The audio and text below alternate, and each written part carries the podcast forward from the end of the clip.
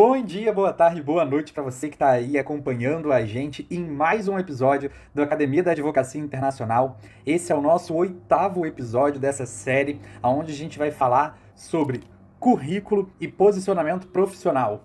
Espero que esse episódio, assim como os outros, agreguem bastante aí para vocês, tragam bastante conhecimento. E vamos já começar aqui a tratar das diferenças. Gente, com relação ao currículo, e aí eu vou voltar naquela diferenciação que a gente já tratou sobre Common Law e Civil Law, né? Com relação a currículo, quando a gente trata para Estados Unidos, para o Canadá, por ser um sistema de Common Law, tem muitas diferenças ali que são necessárias? Ou é um currículo mais ou menos similar ao que a gente já faz mesmo no Brasil? Não é diferente por ser Common Law, mas tem um padrão de currículo norte-americano do que se espera ver nesse currículo norte-americano. E geralmente isso significa que você vai descrever exatamente quais são as tarefas do seu dia a dia, não é aquele currículo bem chutinho igual no Brasil, que a gente coloca só o nome da empresa, a profissão que, que você exerceu e a data. Não, você tem que detalhar exatamente quais as tarefas que você, tá, que você executava e tal.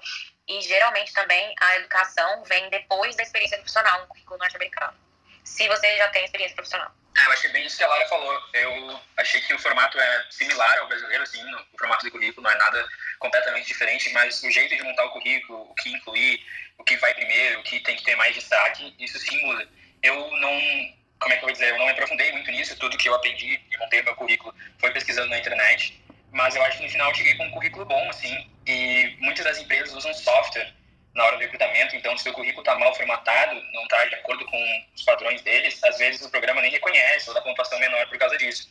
Eles costumam incluir, nos Estados Unidos pelo menos, eles são bem, bem capitalistas, né? Então, eles é, costumam incluir o que, que tu fez de importante naquele emprego. Ah, ganhei um caso de um milhão de dólares, ou trouxe 200 mil dólares de faturamento para o escritório, uh, enxuguei as contas do cliente em, sei lá, 500 mil dólares. Então, assim, em formato de, às vezes, frases curtas mesmo, só definindo um uh, um, um, objetivo né, que a pessoa alcançou naquele emprego, isso geralmente chama atenção no currículo e eu lembro que me perguntavam sobre aquilo depois da entrevista. Então parece que funciona. Seria tipo aquele 7 em 1, 6 em 1 da internet, né, que o pessoal posta aí nas redes sociais. Muito, é, complementando um pouco do que o Daniel disse, hoje em dia muitas vagas realmente eles têm o software pró próprio no qual você preenche de acordo com o que a companhia deseja mas, por exemplo, a minha law school, ela tem um padrão de que eles orientam a gente. Parece que cada faculdade tem um padrão diferente. Eu já vi diferenças entre o meu currículo e o dos outros alunos. Geralmente isso é importante quando a gente vai aplicar para os OCIs, que seriam on-campus interview, onde os escritórios de advocacia, eles vão no campus e aí a gente submete o nosso resumê pelo, pelo sistema da universidade ou até quando a gente está aplicando diretamente para o escritório de advocacia, que alguns escritórios de advocacia têm um departamento de RH e a gente entra em contato por e-mail. Então, a gente poderia mandar o currículo pelo, puro formato Word ou PDF. Bom, no geral, aqui nos Estados Unidos, a gente, a gente adota o formato resumê, que seria um resumo, né? Não seria aquele currículo vita que a gente teria, por exemplo, para professores. A orientação que eles nos dão é que você que seja de uma página. O currículo de duas páginas seria se você tem mais de assim, 10 anos de experiência ou algo né, muito relevante que você queira enfatizar, mas eles pregam muito que a gente faça em um, uma página só, principalmente se você ainda é estudante. É, os cinco últimos anos, o que você fez nos cinco últimos anos, e como, como tanto a Lara como o Daniel disseram, é, você realmente descrever o que você fez naquela posição. Na parte da educação, que é diferente, você, acho que não sei se foi a Daniela Lara que mencionaram que a educação seria depois da experiência, mas a minha universidade, pelo menos, orienta que a gente coloca a educação primeiro. E, e aí a gente coloca o curso, o GPA, né, que seria o coeficiente é, as notas, a média escolar, a média do currículo, qual seria, isso aí é diferente do Brasil. E aí você também enfatiza se você ganhou algum prêmio dentro da universidade. Então, essa seria a diferença. Se você também formou com honras, eles pedem para que você coloque no currículo. E aí, sobre a experiência profissional, realmente, como eles disseram, que você fala a posição e dentro daquela posição e daquela área, especificamente o que você fazia. É, a, eu, como sou formada no Brasil, né, eu tive uma carreira jurídica no Brasil e tenho uma aqui. E os meus últimos cinco anos foram dentro da, desde os Estados Unidos. E a universidade, por exemplo, pega muito no meu pé, porque eles querem que eu só fale dos últimos cinco anos. Mas o que me diferencia dos outros alunos é realmente o fato de eu ter uma experiência internacional. Então, nem sempre eu sigo o que é orientado. Às vezes eu vou pela minha cabeça, pelo meu feeling, pelo meu feedback, né? A partir do que eu acho que eles procuram na vaga. Então, mesmo a universidade querendo que seja uma página, eu faço duas, porque a minha experiência, eu me formei em 2011, então eu tenho bastante experiência, né? Então, apesar disso, eu vejo qual é o meu diferencial em relação aos outros. Em relação a essa questão do currículo, obrigada, Thalita. É, realmente, quando você ainda está na universidade, até os três anos depois que você saiu da universidade, você coloca a educação primeiro. Depois dos três anos, quando você já tem experiência profissional, aí você coloca depois. Então, no meu caso, como já tinha mais experiência, eu colocava depois. Com relação à questão de indicar a nota de formação, é algo que tem sempre que constar do currículo, depois de um tempo, quer dizer, vocês têm que colocar no currículo, depois de um tempo deixa de constar, como que funciona? A minha universidade orienta que sempre coloque, porque, e principalmente porque essa essa nota, quando você tem uma média, a partir, acho que eu já expliquei aqui, né, sobre as honrarias, você se forma com honras. E como tem aqueles escritórios, principalmente os que a gente chama de Big Law, que eh, geralmente contratam os alunos que têm as maiores notas no, no ranking, ele, a gente tem que colocar para enfatizar, né, se foi com laude, suma com laude, enfim. Coisa, até o quinto ano de de formação, de que você saiu da universidade, geralmente faz sentido colocar a nota. E se tem honra, se teve honras, é, se teve prêmios, essas coisas em todas, a gente cita no currículo. E na Itália, Stephanie, como que é? É muito diferente? Tem, tem as suas semelhanças? Como é que funciona essa questão do currículo aí para a Itália? Então, Felipe, aqui na Itália, é, com relação, assim, colocar primeiro a formação profissional ou a aliás, a formação né, universitária ou depois a experiência profissional, eu não percebi, assim, é, diferença, se eles dão prioridade para uma coisa ou para outra. Eu acho que o pessoal coloca conforme a conveniência assim, do currículo, né, essas informações. É, o que eu percebo aqui, que foi uma novidade para mim quando eu cheguei, mas acho que é a nível europeu, daí tu me corrija se eu estiver enganada, é que todo currículo ele tem que ter lá no final autorização de tratamento de dados, é, data e assinatura da pessoa que que é dona do currículo, né, quando a gente envia. Então é obrigatório, sempre que a gente vai enviar os currículos, a gente fazer isso. Falando também sobre currículos aqui na Itália, uma coisa que eu acho legal o pessoal saber para quem quer procurar emprego aqui é que se você não está no LinkedIn, você não tem um currículo.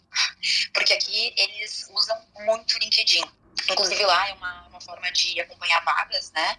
E é uma boa forma também de expor lá as, as experiências, o currículo, enfim. Então é uma, uma boa forma de divulgação do currículo. Aqui em Portugal é bem similar essa questão também do LinkedIn. LinkedIn aqui é muito forte, eu não sei se para os Estados Unidos, para o Canadá, eles também usam muito, mas aqui em Portugal as empresas realmente olham o LinkedIn, né? Elas ficam de olho nas pessoas que estão no LinkedIn, que se posicionam ali pelo LinkedIn. Elas vêm. Por isso que é sempre importante também manter atualizado, né? Muita gente às vezes acaba esquecendo. O LinkedIn acaba sendo um currículo até mais extenso do que efetivamente se a gente fosse enviar o currículo, porque no LinkedIn a gente acaba podendo discorrer ali toda a nossa vida de formação acadêmica, profissional, né? E se a gente for fazer um currículo aqui, tem essa questão do currículo formato europeu, né? Que é um currículo mais enxuto, é um currículo mais direto também. É, você coloca as suas principais, os seus pontos mais fortes, os principais escritórios ou as principais funções que você já ocupou. Com relação à experiência né, acadêmica, você não bota todas, são só aquelas de maior relevância para aquela função que você está se candidatando. Tem que ter no final a questão do tratamento de proteção de dados, isso aqui em Portugal também é obrigatório. Tem que ter ali a assinatura da pessoa. E uma coisa que eu acho muito legal, mas também curioso porque eu não conhecia, não, não era habituado, até porque é um quadro europeu, né? Aqui eles têm um quadro europeu comum de referência para línguas. E aí todo mundo padroniza quando vai indicar a língua estrangeira que você fala dentro daquele quadro comum.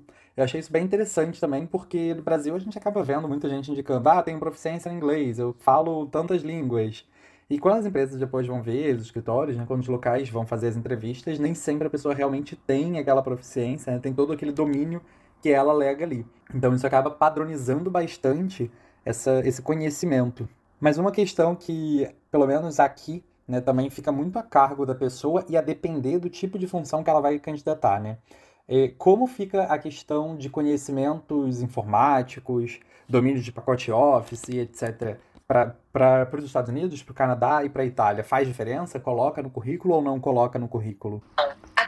Da vaga para onde vai aplicar. Por exemplo, para uma vaga de advogado, eu acho irrelevante colocar isso, porque como o currículo tem que ser muito curtinho, talvez você pode até colocar uma linha lá no final do currículo com fluência em português e inglês e habilidades de informática que você acha que sejam que seja relevante. Mas eu acho que tem tantas outras coisas que você deve explorar que isso se torna irrelevante. Agora, se for para uma outra posição, aí talvez pode ser essencial. Eu, no meu caso específico, eu já escolheria um pouquinho da Lara na questão dos idiomas, porque quando eu apliquei para os trabalhos, eram escritórios na Califórnia, tem muito imigrante, então era importante falar em outras línguas que eu falava além do inglês no currículo. Agora, pacote Office, esse tipo de treinamento também eu acho relevante porque praticamente todo mundo que aplicar para a vaga vai ter isso. E como a Lara disse, quanto mais enxuto o currículo, mais chance vai ter de prestar atenção e dar mais valor para aquilo ali. Então, não que tenha que ser uma página ou super enxuto, mas tem que filtrar, né? E deixar só o que é realmente importante. Eu acho que o pacote Office ficaria fora, no meu currículo, pelo menos. Eu concordo com a Lari e com o Daniel. É, pacote Office é considerado básico, então não tem muita necessidade. Caso seja um requisito da vaga, provavelmente vão te perguntar em entrevista. Isso eu acho que é irrelevante. Agora, eu abri até o meu, meu currículo aqui para ver outros, outras coisas interessantes que eles pedem para adicionar. É, seriam memberships e association, né? Se você faz a parte de alguma associação, alguma associação estudantil, por exemplo, isso aí também pode ser interessante é, para entrevista. Isso eu falo mais como estudante de direito ou advogado recém-formado, né? Como a Lara falou, depois de cinco anos de experiência, três anos de experiência, você passa a explorar mais o mercado de trabalho. Mas no início eles pedem isso. A, a questão do idioma também aqui é muito importante mencionar e algo que eu já vi em um currículo que eles nos currículos aqui que eles também orientam a gente a colocar, principalmente se você não tiver muita experiência, é qual é o seu hobby. E aí eu acho muito estranho colocar o seu hobby no currículo, mas dizem que isso é muito bom para break the ice, né, que eles chamam aqui, que é para iniciar a conversa. De repente o seu entrevistador também gosta de algo e aí ele traz, traz uma informalidade, assim, uma leveza para começar o papo. Então isso aqui também é comum você encontrar qual é o seu hobby. Uma pergunta que pode ser muito curiosa. E quando vocês vão indicar a língua né, no, no currículo, vocês. Duas, na verdade, duas perguntas, né? Indica também o portu, indica o português e é preciso também indicar o inglês ou o inglês já fica subentendido por vocês estarem aí? Aqui no, no, Canadá, eu não coloco no meu currículo, pessoalmente, eu não coloco outros idiomas. Porque já tem tanta, tantas outras coisas, meu currículo já fica em três páginas, geralmente a gente tem no máximo duas. É, então tem tantas outras coisas que eu não coloco idiomas para essas vagas de advogado. A não ser que lá na vaga fale que seria é, um plus ou que seria necessário ter alguma outra língua que eu fale. Aí eu vou colocar. Se não, não coloco.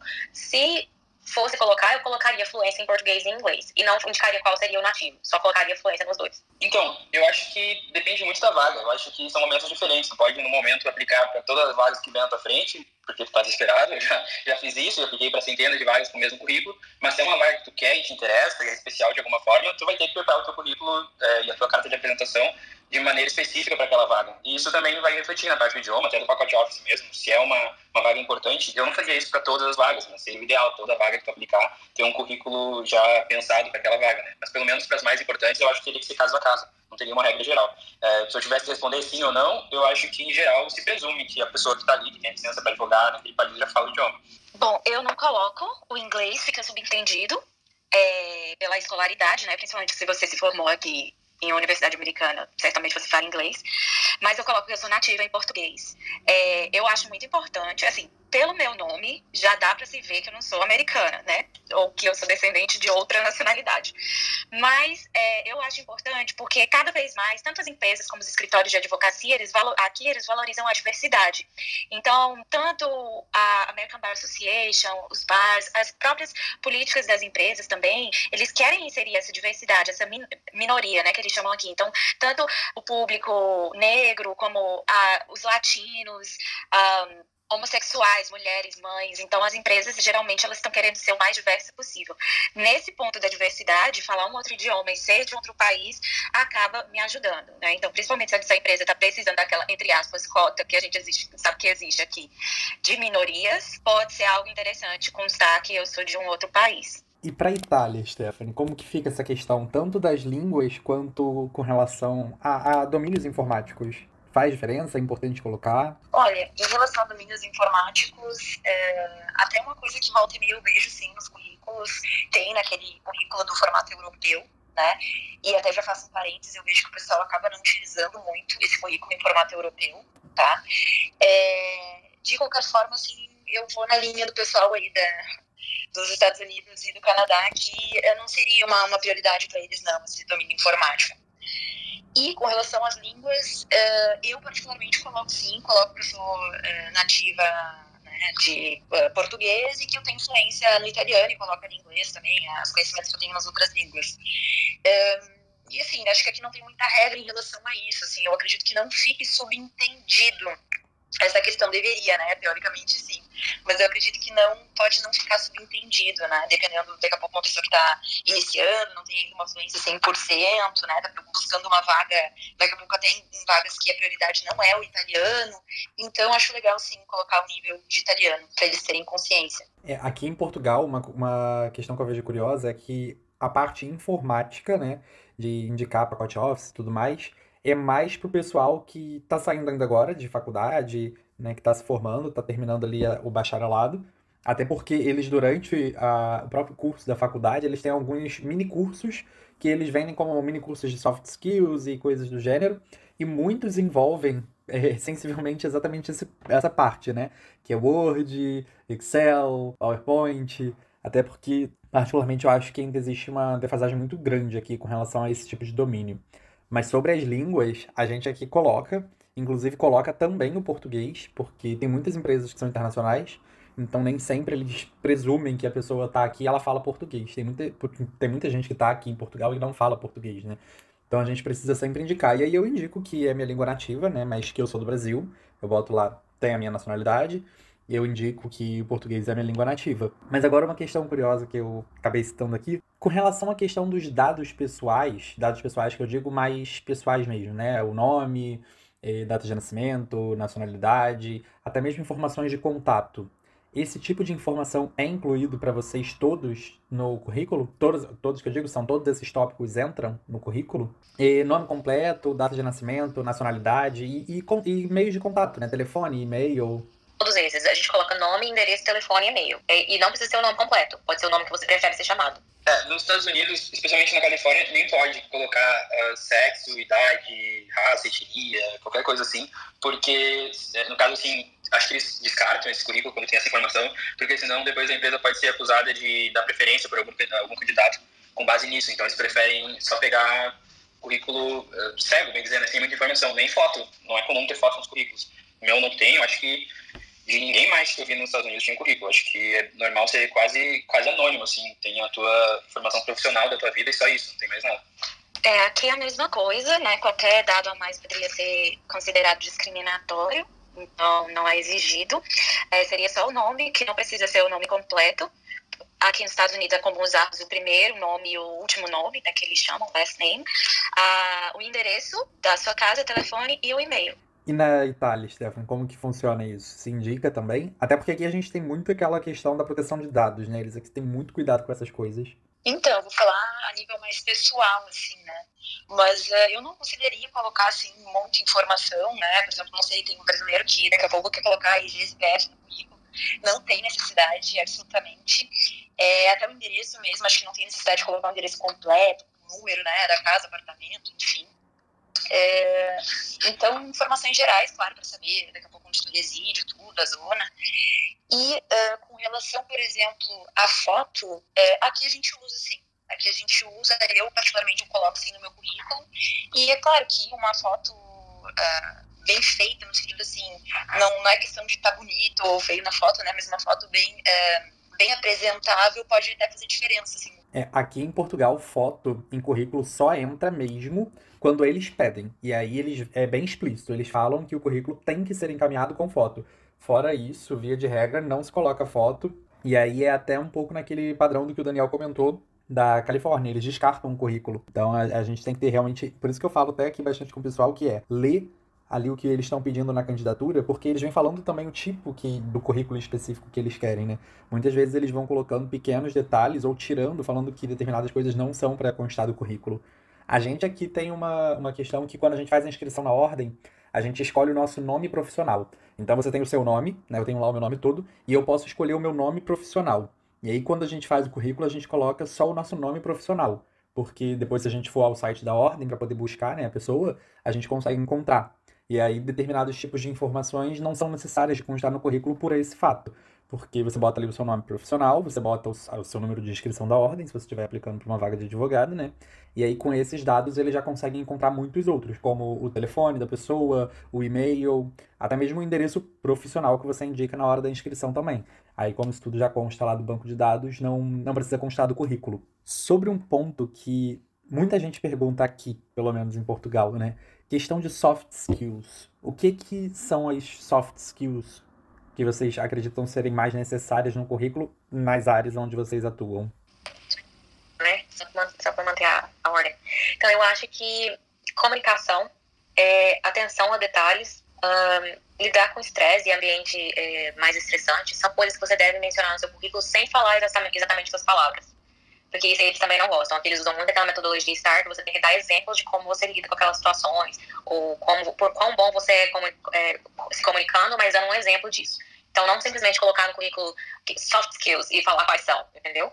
Não funcionaria bem aqui dessa forma. Teria que dar exemplos de como você faz isso. Principalmente depois daquela do perfume que você comentou, né? Que eles deixam as coisas meio subentendidas.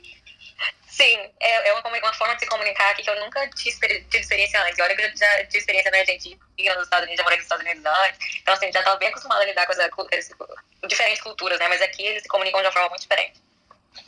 Lara, mas uma pergunta para você. Mas aí você colocaria de uma forma subentendida no currículo escrito? Ou seria mais é, você exemplificar em entrevista? Alô, oi. Sorry, meu, meu vídeo tá, meu áudio tá cortando. Seria nos dois, porque no currículo você pode colocar, por exemplo, eu advise clients é, de todos os tipos de background sobre é, determinado assunto em lay terms, em termos leigos. Por exemplo, isso já mostra que você é bom comunicador de termos jurídicos para uma pessoa que não entende da área. Um exemplo, entendeu? Tô inventando aqui da minha cabeça agora, mas seria uma forma de mostrar que você tem esses skills. E aí, na hora da entrevista também, se eles fizerem uma pergunta mais específica sobre como você se comunica bem, daí você daria, daria um outro tipo de exemplo desse jeito também. Entendi. Aqui eu acho que é a mesma coisa. Eu acho que, de novo, eu vou dar a mesma resposta, eu acho que depende da vaga. Eu acho que, dependendo da vaga, eu colocaria skills diferentes. Na verdade, na, na última versão de currículo que eu tenho aqui, eu tirei as skills e não botei, não botei nada disso, deixei uma versão ainda mais enxuta. Mas eu abri uma versão anterior aqui e eu coloquei negociação, comunicação, como a Lara falou, é, conversão de leads, é, resolução de problemas. É, um que é bem comum nos Estados Unidos, meio que todo mundo coloca professional and personal, que seria profissional, mas também, é, enfim, tentar lidar com as pessoas, né? Então, acho que depende da vaga, e eu adaptava bastante isso também. Eu acho que todos nós, a gente tem várias qualidades, né? E a gente pode apresentar as que se adequam melhor a essa vaga que a gente pretende no momento. É, aqui... Ai, desculpa, Stephanie. Não, imagina, fala. Aqui, a, eu concordo tanto com o Daniel quanto com a Lara, né? É, eu também adapto meu currículo para cada vaga. Quando eu vejo a vaga aberta, eu vejo quais são os requisitos que eles estão procurando, leio a descrição da vaga, e aí eu procuro é, no meu currículo, dentro da minha experiência, algo de semelhante com o que eles procuram. E aí acabo enfatizando de acordo com a vaga que está aberta. Então, existe, não é um currículo padrão, a gente sempre acaba modificando de acordo com as oportunidades. Bom, agora é boa. Não, aqui, assim, é, não tem uma regra, assim, em relação a, a, colocar ou não, né, essas soft skills, mas eu, particularmente, daí uma questão de, de preferência pessoal, né, não necessariamente tem a ver com a Itália, eu geralmente busco colocar esse tipo de informação na carta de apresentação. Então, eu não, eu não insiro esse tipo de informação no meu currículo, assim, é, já faz um tempo também que eu não procuro ativamente, né, vagas, mas, enfim, quando acontece também de ter que mandar meu currículo, eu coloco, daí adapto também para vaga. Acho essa dica do Daniel é muito legal para o pessoal, né, adaptar o currículo. E eu adapto a minha carta de apresentação para colocar aquilo que eu julgo necessário para vaga ou relevante, enfim, para quem eu estou encaminhando o currículo. É, aqui em Portugal, eu não tenho muita experiência com relação a mandar currículo. Eu não, não cheguei a aplicar para vagas em sociedades e tudo mais. É, eu, desde que eu vim para cá, eu tinha certeza, sabia que eu queria mesmo era fazer a minha advocacia autônoma. Hoje eu até tenho parcerias com outros escritórios e etc, mas foi muito na base de que a gente se encontrou e aí foi afinando, né? As, as, os ideais foram caminhando para o mesmo fim e a gente acabou firmando parceria. Mas a minha experiência com relação a questões de currículo é mais de ajudar as pessoas, né? De fazer assessoria, até mesmo dentro da faculdade, auxiliar os alunos com relação ao envio de currículos. Então, é muito mais ligado àquela pessoa que está ali já terminando a formação para poder aplicar para uma vaga. Eles acabam até colocando bastante, como eu falei aqui, eles têm esses cursos de soft skills, e aí eles aproveitam bastante desses cursos para poder indicar, principalmente quando estão saindo ali, ou os, os anos logo a seguida da formação deles, do bacharelado, eles acabam indicando bastante essas questões de soft skills. Mas eu não, não botava propriamente, como a, a Lara falou também, eu não escrevia soft skills, botava tudo. Eu, quando ia colocar, eu em geral colocava dentro dos, dos lugares que eu trabalhei, eu indicava com situações. Então, é, por exemplo, isso muito lá atrás, quando eu me formei, eu já eu fui monitor lá na minha faculdade, eu indicava, ah, prestei monitoria com alunos é, for, em período de formação, de tal a tal período, na matéria X, aí botava alguma situação que a gente havia resolvido ou que havia ocorrido durante o período que eu trabalhei ali. Então eu não indicava propriamente. Mas uma coisa que a Stephanie comentou sobre carta de apresentação, particularmente aqui em Portugal, isso é um outro tópico também que eles pedem. A gente não coloca por regra em todos os nossos currículos. Para vocês é comum fazer a carta de apresentação? É só quando eles pedem para poder fazer a carta de apresentação? Ou se eles não indicam na vaga, fica como uma um plus da pessoa que resolve, decide por conta enviar? Aqui geralmente tem que mandar não só a carta de apresentação, como seu transcript da universidade, se você se formou nos últimos cinco anos. Então eles pedem que você mande suas notas, né, todas as suas notas da universidade e a carta de apresentação a gente chama de cover letter. É, mas eu, como sou meio rebelde, todos os lugares que eu trabalhei até hoje, eu nunca mandei cover letter. Aliás, eu mandei cover letter para várias vagas, mas todas as vagas que eu consegui o trabalho, eu não mandei para essas vagas cover letter. Então, dizem que é indispensável, mas não sei, né? Eu consegui sem, então... É, nos Estados Unidos é prático, é mandar o currículo e a cover letter também, a carta de apresentação. No currículo vai muita informação crua, né? Muitos dados é, que a pessoa fazia exatamente, até meio técnico às vezes. E na carta de apresentação, sim, aí é, é a hora assim, de convencer, né? Antes da entrevista é a hora de convencer, explicar por que, que o empregador devia contratar. Eu, assim, concordo com a Lara, acho que não é totalmente indispensável. Eu acho que se a pessoa tiver o currículo bom, não iam descartar por causa disso. No máximo iam dizer, olha, a gente queria ver a tua cover letter, a gente tomou uma decisão. Mas é prática, assim, todo mundo manda o currículo e manda a carta de apresentação junto. Bom, aqui o padrão que eu vejo é o, tanto o currículo como as notas que a Lara falou, a cover letter, e muitas áreas pedem um writing sample, que seria tipo um artigo para ver como você escreve. Então eu vejo até algumas vagas que não pedem, um, principalmente do escritório de advocacia, que não pedem as notas, mas que pedem um artigo. E aí isso vai depender muito do lugar que você está é, aplicando. Mas eu acho que mais importante do que o currículo em si da forma, do padrão, é você se preparar tanto para a entrevista como tentar networking. Eu, é engraçado que, assim, a maioria, quando eu cheguei do Brasil, eu não tinha muita ideia como era o currículo americano, e eu fiz o meu currículo, currículo meio, meio no, na forma no Brasil, né, parecido com o que eu já tinha, e mesmo assim eu fui chamada para algumas entrevistas com aquele currículo que tava, hoje eu vejo e é uma vergonha, mas eu já fui chamada. Da mesma forma, também já consegui vagas sem ter transcripts e sem ter cover letter, porque eu fiz amizade com a advogada e a advogada mandou diretamente o meu currículo para o RH. E aí, por já ter uma indicação, eles, digamos, eles olham com mais atenção para você. Então, é não só ficar, assim, engessado no currículo, mas saber que tem todo um outro caminho também para conseguir uma vaga de emprego. É, aqui recomendação, Thalita, também tem muito peso. É, quando você manda carta de recomendação ou quando você conhece alguém na empresa que pode indicar ou no escritório. É, aproveitando o gancho das meninas, aqui na Itália, nossa, conta muito uma indicação. Então, com certeza, se tiver uma indicação, acho que a, a carta de apresentação tá, tá dispensada. Mas uh, eles usam sim a carta de apresentação aqui, nem que seja para colocar ela no corpo do e-mail mesmo, né? nem que seja uma coisinha padrão ali, bem breve, mas geralmente a... Ah, sim, corpo de e-mail, isso é, é um básico que, que eles aqui também não dispensam, né? Não se manda simplesmente, até mesmo quando vai aplicar pelo próprio LinkedIn, né, que é possível de aplicar ali pelo próprio LinkedIn algumas vagas, eles inclusive indicam isso aqui. Não manda só o seu currículo sem escrever nada. Faz pelo menos ali um texto, um pequeno texto, e tenta identificar alguma coisa entre você e a empresa para chamar a atenção. Mas não necessariamente uma carta de apresentação.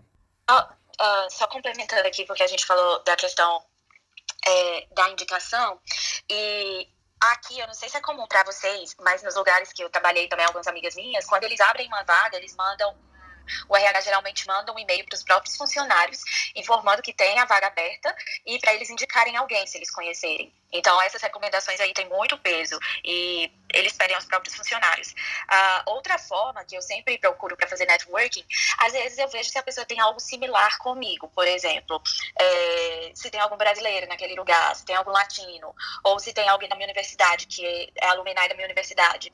É, aqui tem muito essa coisa de mentoria, né? É comum as pessoas, os advogados mais jovens, os estudantes, convidarem pessoas mais mais experientes, que você tem interesse para tomar um café, para se encontrar e para pegar algumas dicas. Essa é uma ótima forma também de fazer networking, porque você pega as dicas com a pessoa que já está naquela posição que você quer ser e ao mesmo tempo a pessoa te conhece e muitas vezes lembra de você quando tem uma determinada vaga. Então é sempre lembrar que o networking é extremamente importante, extremamente. aqui também, é, queria até contar uma história que eu já passei por isso. Eu fiz muita entrevista aqui, gente, porque eu queria achar uma posição que é, pra, é esse emprego que eu tenho hoje, que não era fácil de achar. Então eu fiz muita entrevista antes de achar. E num dos lugares onde, onde eu entrevistei, uma brasileira que trabalhava lá, que contou sobre essa vaga num grupo de brasileiros. E aí a primeira entrevista que eles pediram para eu fazer foi com ela. Então eu conversei com ela durante uns 40 minutos, ela me fez várias perguntas para ver se eu ia me adaptar à equipe, ao time, é, à cultura da empresa e tal. E só depois que eu passei por essa entrevista com ela, se ela gostasse de mim, que aí seria uma outra, uma outra entrevista com o restante do pessoal que geralmente tem entrevista nessas, nessas empresas, RH, CEO, etc. Aproveitando a questão que a gente entrou nesses outros tópicos já de, de networking e tudo mais, como é que funciona a questão das etapas para um processo seletivo, aí a Lara já falou, né? São diversas entrevistas. Estados Unidos, pelo menos o que eu acabo vendo, não sei se é bem daquela forma, mas o que a gente vê muito dos filmes e tudo mais, que também existem diversas fases, diversas entrevistas diferentes, né? É, geralmente tem um call, uma, uma ligação com o RH, e aí se o RH vê que você tem as características ali que eles estão procurando e que você sabe conversar, que você né, vai ser um, um vai se adaptar bem à, à cultura do, do, lugar, aí passa para uma nova entrevista, geralmente com o seu gerente direto, que vai ser o seu o, a pessoa que, que você, você vai lidar o tempo todo, né? E depois disso, ia ter uma outra entrevista que seria com ou o CEO da empresa, ou o partner do escritório, que, ou o managing partner, né? Dependendo da estrutura do, do lugar onde você vai trabalhar. Então, são várias entrevistas no mesmo processo seletivo. Bom, eu daqui a pouquinho vou ter que sair, mas fiquei feliz que o Felipe perguntou sobre a entrevista ainda antes de eu sair. Na verdade, a experiência que eu posso compartilhar mais é da entrevista. O currículo, na verdade, não, não estudei tanto, não aprofundei tanto quanto isso. Na entrevista, é, a minha experiência pessoal foi: é, eles não faziam nada online, nada por ligação. Isso foi antes da pandemia, né? Foi no início de 2019. Então, eu mandava o currículo para todo mundo. Alguns me chamavam, queriam fazer uma entrevista, mas quando eu dizia que eu estava no Brasil, que eu poderia pegar o avião, pagar a passagem, eu iria da entrevista com eles, eles perdiam interesse. Acho que, é, tanto por não querer pagar passagem, quanto por não querer fazer eu ir até os Estados Unidos por uma possibilidade de emprego, né? Então, no determinado dia eu decidi mentir, comecei a dizer que eu já estava nos Estados Unidos, consegui algumas entrevistas e, e peguei o voo, fui pra lá, fiquei, acho que 48 horas, 50 e poucas horas, e nesse tempo eu consegui fazer cinco entrevistas em cinco cidades diferentes. E aí, bom, acho que eu me saí muito bem nas entrevistas, eu consegui os empregos e consegui o emprego que eu queria. A minha dica para entrevista seria assim, foca nas coisas boas que tu uh, traz, que tu agrega para a empresa, é, expõe isso, né? É, um, é o trabalho de advogado, na verdade, convencer alguém alguma coisa, não de todos os advogados, né? Mas parte importante da, da maioria da atividade jurídica é tu convencer alguém, convencer o juiz, convencer o cliente. Então, é, para mim era bem isso, era convencer o empregador por que ele tinha que me contratar então, eu acho que focar na entrevista, se preparar, entender quem é o empregador, como a Thalita disse, às vezes o que, a pessoa especificamente gosta.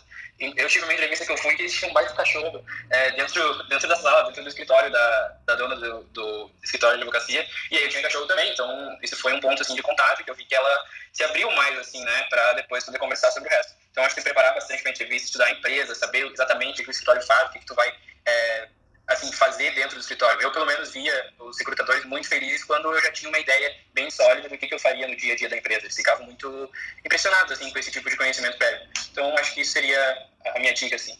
E saber quem é o recrutador também, né? Quem é a pessoa que você está tendo entrevista. Você estudar a pessoa. Geralmente aqui eles informam qual o nome da pessoa que vai te entrevistar. E aí você dá aquela jogadinha no Google e meio que estuda a pessoa antes. Isso é esperado do candidato aqui. É, Bom, o que mais que eu poderia acrescentar? Foi bem o que a Lara falou mesmo, algumas entrevistas que eu... Aliás, todas as entrevistas que eu fiz aqui, primeiro era uma ligação com a RH e depois com uma, pessoa, uma entrevista com uma pessoa que ia trabalhar diretamente com você e aí se ela gostasse de você, com o superior, né, entre um superior, o, o CEO, enfim, uma pessoa responsável pela divisão. É, o que mais que eu poderia falar de entrevistas aqui? Eu tive oportunidade de ser. Vocês estão escutando, né? Porque também deu aqui conexão ruim. É, Sim. Tá. Então, eu tenho algumas amigas que são recrutadoras e eu sempre perguntei a elas assim, o que, que eles esperam de um candidato. E isso foi muito bom, me ajudou muito na minha postura de entrevistas. É, elas disseram que eles que fazer o recrutamento é caro e a, o lugar, a empresa, o escritório, eles não querem estar contratando pessoas a todo momento.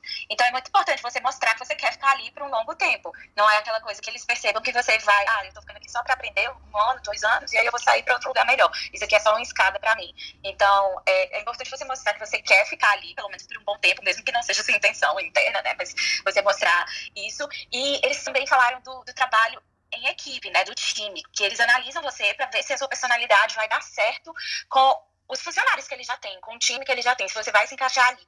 Então, essas duas dicas acho que mudaram totalmente a minha visão de como me portar na entrevista, né? Não focar assim apenas na minha educação, no que eu sei fazer, mas também mostrar esse lado mais humano, né? De uma pessoa, como, como é conviver comigo no dia a dia, como é a minha personalidade, quais são as minhas ambições profissionais, enfim.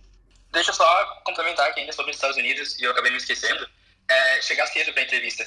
Que, claro, que no Brasil também ninguém espera que vai chegar atrasado para entrevista, mas pelo menos todo mundo que me aconselhou falou ia chegar meia hora antes que se o recrutador vê, né, chega lá às vezes meia hora antes e vê que tu não estava lá, já pode ser, claro, não vai te descartar, mas pode ser um ponto negativo, é um sinal de respeito, chegar realmente bastante tempo antes e ficar lá sentado esperando. É, isso é verdade, até porque aqui não se admite atraso. Mas é, acho que não sei se eu contei aqui, mas teve uma situação interessante comigo, que eu, quando eu fui fazer a entrevista na Procuradoria, era um prédio do governo, então era imenso, é uma área, assim, né? Quase uma cidade do governo em si. E, e eu tinha a entrevista é, no dia seguinte, eu fui no dia anterior, porque tinha um mapa, era complicado, tinha que tinha que estacionar. Então, eu fui até o local, fui até a sala, abri a porta, a secretária fez, pois não, eu disse, não, é que eu tenho uma entrevista aqui amanhã, eu só vim aprender onde é, pra eu não me atrasar. Tá certo. Mas pra mim era só isso. E eu não sabia, mas ela ligou, ela, ah, como é seu nome? Eu disse, é Thalita. E ela ligou pra a pessoa do RH que ia ter entrevista comigo para comunicar que eu tinha ido lá antes, né? Então eles já estavam sabendo. E quando foi na minha entrevista com a pessoa, com a diretora, a moça do RH falou: ela tá interessada, porque ela veio aqui ontem, não foi? Para saber onde era? Eu disse: foi. Então, isso também foi um ponto, já que o Daniel mencionou, mais interessante, que me ajudou. E para a Itália, Stephanie, é assim também? Como é que funciona as questões das etapas da entrevista, de chegar mais cedo? É, eu tô falando com profissionais aqui de, de entrevistas e currículos, gente eu não vou ficar à altura. Mas assim, ó, eu uh, acredito que aqui na Itália uma dica legal, assim, e até por uma questão muito cultural deles, eles são muito de, uh, entre aspas, ir com, com, a tua cara. Então eu acho que essa questão, assim, que a Thalita falou de esse caráter um pouco mais pessoal, numa entrevista, é bem importante aqui para eles, né? E até para vir em geral, assim, aqui, vai alugar um imóvel aqui que é difícil, eles têm que ir muito pela sensação, se eles vão com a tua cara. Mesma coisa em entrevista de emprego, como eu falei, a recomendação, né? Ter alguém que indique é importante. Então, assim, a presença, eles sentirem uma afinidade contigo, ser simpático, acho que isso conta além das competências só profissionais, obviamente, né? Que sempre fazem diferença. Então, a minha principal dica seria essa aqui para Itália nossa, é curioso porque, ouvindo assim, eu vejo que tem muitas coisas similares com Portugal também nesse sentido. E aí parece que é algo meio que do, do bloco, né, do, europeu. Aqui eles também têm muito essa questão de ir com a tua cara, né, e até mesmo para você quebrar ali o primeiro gelo, porque eles são muito reservados. Não... É, quando não vão com a tua cara é difícil, né? É... Quebrar esse gelo. Pois é, aí se eles vão com a sua cara, é, fica tudo muito mais fácil, muito mais leve, a conversa flui. Mas se eles não vão, para você quebrar o gelo ali, é um trabalho duro. Mas tem uma outra questão que a Thalita comentou que eu achei bem interessante, que lá eles informam antes quem é né, a pessoa que vai te entrevistar, e aí você tem essa possibilidade de fazer o dever de casa, né? De pesquisar quem é, saber a respeito da pessoa. Aqui a gente não tem essa informação antes. Aqui o que as pessoas, o que a gente sempre fala, né, como dever de casa, é estudar o local para onde você está aplicando. Mas é isso é o mínimo, né? É você entender quais são as suas os seus pontos fortes, o que, que você pode agregar para aquele local e etc. E aí, se você conhece aquela pessoa que está ali te entrevistando, porque, pronto, né, Portugal não é um país muito grande, então tem grandes chances de você ser entrevistado por alguém que você eventualmente já estudou, é, já leu algum livro, algum manual. Então, se você conhece, você tentar trazer aquelas informações. Mas se eventualmente não conhece, é se ater à, à empresa mesmo. Aqui, sobre a questão de, de pontualidade, atraso, tem uma coisa que eu fico muito agoniado, isso inclusive nas aulas, né? Os professores também comentam isso muito nas aulas, que são os 15 minutos de praxe. 15 minutos de praxe são os 15 minutos de atraso. E Ai, meu Deus, a herança, a herança do Brasil veio daí? Foi, pelo amor de Deus. Foi. Porque parece que é algo que, assim, justifica tudo. Às vezes, não é sempre que fazem, né? Mas quando, quando ocorre do atraso, fala assim, ah, foram os 15 minutos de praxe. E, e fica por isso. E me dá uma agonia. eu acho que a gente herdou realmente isso deles. É tipo a regra dos 3 segundos, né? Caiu no chão, 3 segundos, não vem bactéria, não vem germes, é café com leite. Gente, pior. Mas isso, isso, eu acho que é uma coisa que em outros países que tem descendência inglesa, como no Canadá, na Austrália, nos Estados Unidos, isso não pega não, viu? Porque aqui, dá, se a reunião é às nove, todo mundo chega pelo menos um minuto antes das nove. Não tem ninguém que chega atrasado. É, se esperar, tipo, se você atrasar 15 minutos, é pra remarcar. Não, você não consegue falar com ninguém, não. É, não vai ter ninguém lá mais não, daqui 15 minutos.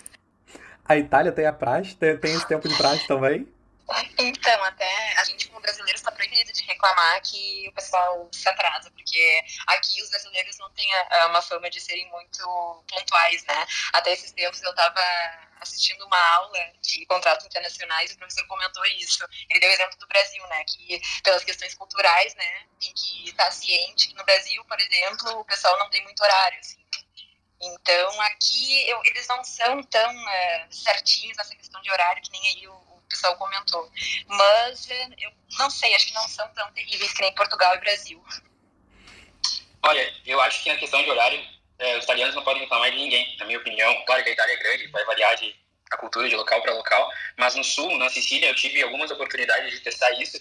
E, inclusive, uma vez a gente chegou no órgão público que funcionava, por exemplo, não lembro bem certo, mas, por exemplo, terça e quinta-feira, da 1 às 3 da tarde. Era pouquíssimas horas por semana, tinha que estar naquele horário. E a gente chegou 10 ou 5 para as 3, quase fechando, e eles bateram a porta, não nos atenderam, falaram que, a gente perguntou, mas não fecha as 3? E eles falaram, não, fecha as 3. Mas tu tem que estar aqui pelo menos 10 ou 15 minutos antes das 3 para dar tempo da gente atender, senão vai passar das 3 e a gente está aqui trabalhando ainda. Então eles são pontuais, Daniel. Não, mas essa questão de órgão público, eu, olha, não queriam saber, mas realmente no sul tem bastante diferença, tá? Eles não são muito certinhos, aqui no norte são um pouquinho mais certinhos, tá? A nível europeu não são os melhores, não. Mas eu acho que se a gente for entrar nessa questão de órgão público, aqui, burocracia, Itália e Portugal, eu acho que vai ficar dura. Vai mesmo, porque aqui é bem dessa forma que o Daniel falou. Um tempinho antes ali, se, se você tem um horário, se fecha às três, chega antes, porque se você chegar lá 5 para as 3, 10 para as 3, você não vai conseguir ser atendido, porque já não tem mais senha, porque eles já fecharam a porta, exatamente porque 3 horas é para eles irem embora. 3 horas não é para entrar as últimas pessoas pro atendimento. Não? E nem que eles te façam esperar e quando chegar no horário para te avisar que não vai dar para te atender. É terrível. É exatamente dessa forma. E agora uma pergunta que eu queria fazer, porque pelo menos aqui em Portugal eu vejo que as pessoas têm muito esse cuidado, não sei como são nos outros lugares, né? Aqui, por exemplo, as pessoas quando têm a rede social mais para vida social realmente, é, compartilhar foto pessoal, festa, essas coisas, elas têm a rede fechada, né? Não fica aberta, não é exposto para todo mundo, porque querendo ou não as empresas acabam olhando. Para ir para vocês, isso também acontece? Gente, aqui no Canadá, as pessoas raramente têm rede social, para começar, os canadenses mesmo.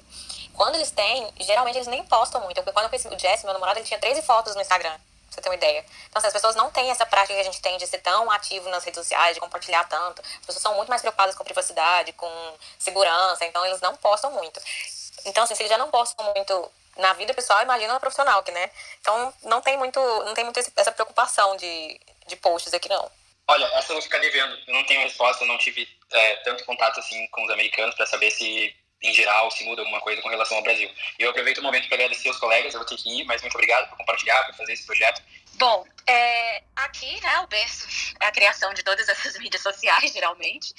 Então, o pessoal compartilha muito a vida. Hum, e as empresas, olha, na teoria, seria discriminação, algo do tipo. Você, por exemplo, a gente teve um caso aqui de uma menina que não conseguiu o emprego porque postou uma foto de biquíni e aí a pessoal, a pessoa responsável no RH, né, comentou que ela deveria ter o, Facebook fechado se ela queria postar aquele tipo de conteúdo. E aí foi uma comoção nacional e tal. Enfim, mas eu acho que tudo vai do bom senso. Não é nem a questão do postar ou não, de ser a foto com determinada roupa, de determinado jeito, mas é saber que, a, que o direito em si, ele é bem tradicional. Então, assim, evitar, né? Porque eu acho que não só aqui no Brasil, em todos os lugares, as pessoas julgam pela imagem, sem conhecer. Então, querendo ou não, seja pela pessoa do RH, seja pelo seu cliente, você vai ser julgado de alguma forma. Então, aqui onde moro, pelo menos, as pessoas são muito famílias. Então, tudo bem se você estiver postando foto sua, da família, do filho, mas se for algo além disso, tem que ter aquela questão do bom senso pela área que você trabalha. E também aqui tem muita aquela coisa de você é a cara do seu, do seu patrão, né? Digamos assim, da empresa que você trabalha, do local que você trabalha. Você é é a cara disso. Então, você está representando o lugar dentro e fora do emprego. Então tem que ter esse tipo de cuidado. Bom, aqui na Itália, eles gostam bastante de redes sociais. Eu já percebi isso. Então, acho que talvez não tanto como os brasileiros, mas eles gostam bastante, sim. E, assim, eu não sei como isso é visto, para ser, ser honesta, pelos recrutadores aí, pelas empresas, tá? mas eu percebo que uh, geralmente os perfis profissionais assim que eu sigo, de outros advogados e até de advogadas, eles não têm muita vergonha de postar coisas pessoais, ou eu vejo muita, elas fazendo muito aquelas fotos assim, selfie, né, bico.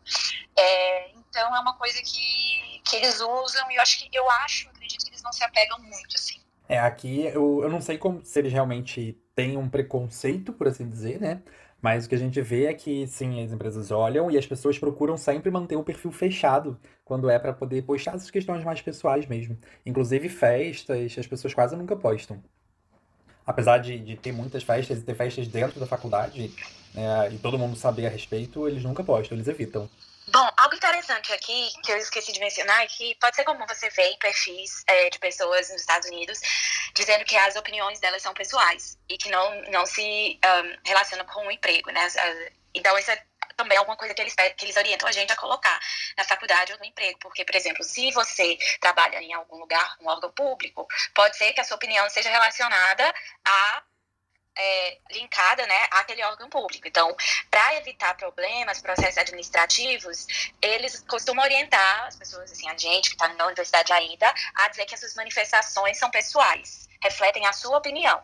É, isso é como você vê, por exemplo, no Twitter, que é mais uma rede social de opiniões, né? Então, para evitar problemas, é, administrativos, com emprego, é, é, eles orientam a gente a fazer isso. Aqui isso é muito comum também. Bem interessante essa parte, porque a gente aqui não tem, apesar daqui ter essa questão da, do, dado, do dado pessoal, a proteção, a gente tem que botar lá no currículo, etc, né? Com relação a esse cuidado aqui, eles não têm. Então é bem legal que eles orientam as pessoas nesse sentido aí.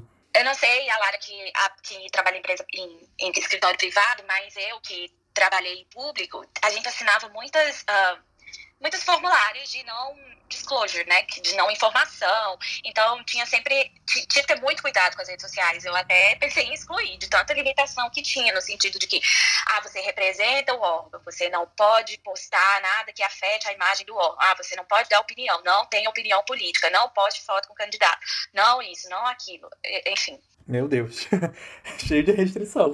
Mas vamos lá, Jadson. Olá, boa noite, tudo bem? Opa, boa noite. É, vocês estão conseguindo me escutar? Estamos sim. Primeiro, gostaria de agradecer a vocês pela iniciativa. É, assisti as últimas duas aulas e foram. aulas não, debate, né? Foram bastante interessantes, agregaram bastante conhecimento para quem, assim como eu, deseja um dia sair do Brasil. É, eu queria perguntar para vocês até que ponto as formações extracurriculares, eu digo no sentido de participação em ligas acadêmicas, em projetos uh, mais fora do, do usual ali da universidade, eles são importantes nos, nos currículos de jovens recém-formados recém-advogados, para conquistar espaço, porque pelo que eu escutei aqui, talvez o que fosse o diferencial para mim aqui no Brasil, como por exemplo uh, dominar o pacote Office, que por incrível que pareça os jovens advogados aqui não, nem todos têm esse domínio, uma língua estrangeira, duas línguas estrangeiras, não são coisas predominantes o que vai, vão me colocar num, num ponto de evidência, digamos assim, na análise curricular. Então eu queria perguntar para vocês o que um jovem que está prestes a terminar a Universidade de Direito pode fazer para que o currículo dele seja diferente? Com certeza, isso que você mencionou das ligas é muito relevante. Aqui, inclusive, o pessoal briga para entrar nessas ligas, porque às vezes tem vaga limitada. É, escrever artigo para o jornal da universidade também é algo que é muito bem visto, principalmente se for na área de doação que você quer é, se candidatar àquela vaga. E as clínicas que a gente chama aqui de, de atendimento, que provavelmente é o mesmo do seu núcleo de prática, e tudo isso seria muito relevante de mencionar no, no currículo. Muito bom, muito bom. É, eu tô há dois semestres de formar e tô querendo concentrar esse meu último ano de, de universidade para conquistar ou construir um currículo forte, pensando até em trabalhar e me especializar fora do país. É um dos meus desejos. E tá, tá me ajudando bastante escutar os debates de vocês, os podcasts, os stories do Felipe também. Obrigado, Jadson, obrigado. A Lara e a Talita também divulgam bastante. A, a Talita tem o um blog né, dela, onde ela dá muita informação sobre questões dos Estados Unidos, de estudo e tudo mais. A Lara também é, divulga muita informação a respeito no perfil dela, inclusive lá você vai lá nos highlights, tem os destaques bem indicativos. A, a Thalita, eu, se eu não estou em erro, faz mentoria? Faço mentoria para os profissionais, geralmente que querem atuar aqui nos Estados Unidos ou vir estudar aqui, mas também tem experiência com o Brasil, então estamos aí para qualquer coisa. Muito bom. E deixa eu fazer uma perguntinha para vocês, não quero tomar muito tempo, mas eu também tenho algumas habilidades de design, de publicidade, essas coisas. a, OAB daqui, ela delimita muito, ela, digamos assim, corta um pouco da publicidade, da capacidade de marketing do advogado. E como que funciona no país que vocês trabalham? É mais liberado? Você tem uma propaganda, uma estratégia de marketing? Olha, eu vou começar porque eu não sei muito bem como são nos outros, mas eu sei que os Estados Unidos é mais liberal nesse ponto. Aqui em Portugal segue bem próximo do que é o Brasil. Não se afasta muito, não. É mais, é mais relacionado a questões informativas, não tão voltado para mercantilização. É, aqui é bem parecido com os Estados Unidos. Vou deixar até a Thalita falar que ela provavelmente está mais por dentro de prática de ética na universidade do que eu, que eu já saí já faz um tempinho. Mas aqui a gente pode fazer publicidade, apesar de que o pessoal não, não costuma fazer muito. Tem alguns que fazem, mas é mais raro, geralmente o pessoal não faz publicidade. É liberado fazer com restrições. Por exemplo, tem algumas palavras que você não pode usar, tem, você não pode fazer, falar quanto seu cliente ganhou, por exemplo, isso é algo que é proibido aqui. Então tem algumas restrições. É, aqui é a mesma coisa. Existe a possibilidade de você fazer, de você ter o marketing, né, tanto outdoor, ônibus, televisão, mas existem os limites éticos estabelecidos pela seccional. Algumas coisas não podem ser feitas, não podem ser feitas. Então aí vai depender da seccional, mas com certeza é muito mais aberto do que o Brasil. E sobre a questão que você tinha perguntado, que a Lai falou muito bem sobre a importância da sua experiência dentro da universidade, aqui nos Estados Unidos também eles, eles uh, valorizam muito o voluntariado, né, o trabalho pro bono, as horas pro bono que você, pro bono que você faz.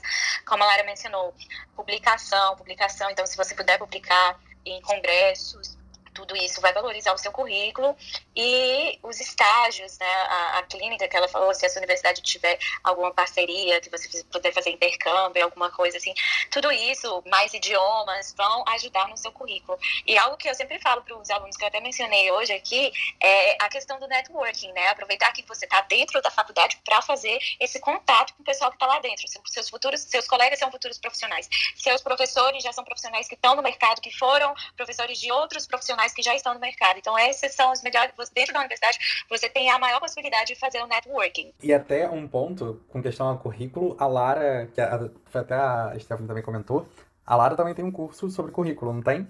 Eu tenho um e-book de currículo, porque tanta ah. gente me perguntava sobre currículo que eu falei, gente, são muitas regrinhas. Não tem como eu falar para todo mundo. Não, não, cabe num story, não cabe em 10 stories. Então são 78 páginas que eu tenho nesse e-book só explicando sobre como fazer seu currículo no padrão norte-americano.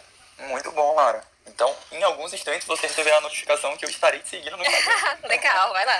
Vai ser um prazer. Muito obrigado, gente. Boa noite a todos. Obrigado pela oportunidade de tirar dúvidas e angariar conhecimento aqui com vocês. Sou muito grato por isso. E é isso, galera. Muito obrigado por mais uma vez estar aqui conosco, por nos acompanhar na nossa sala ao vivo, aqui pelo nosso podcast e até a próxima.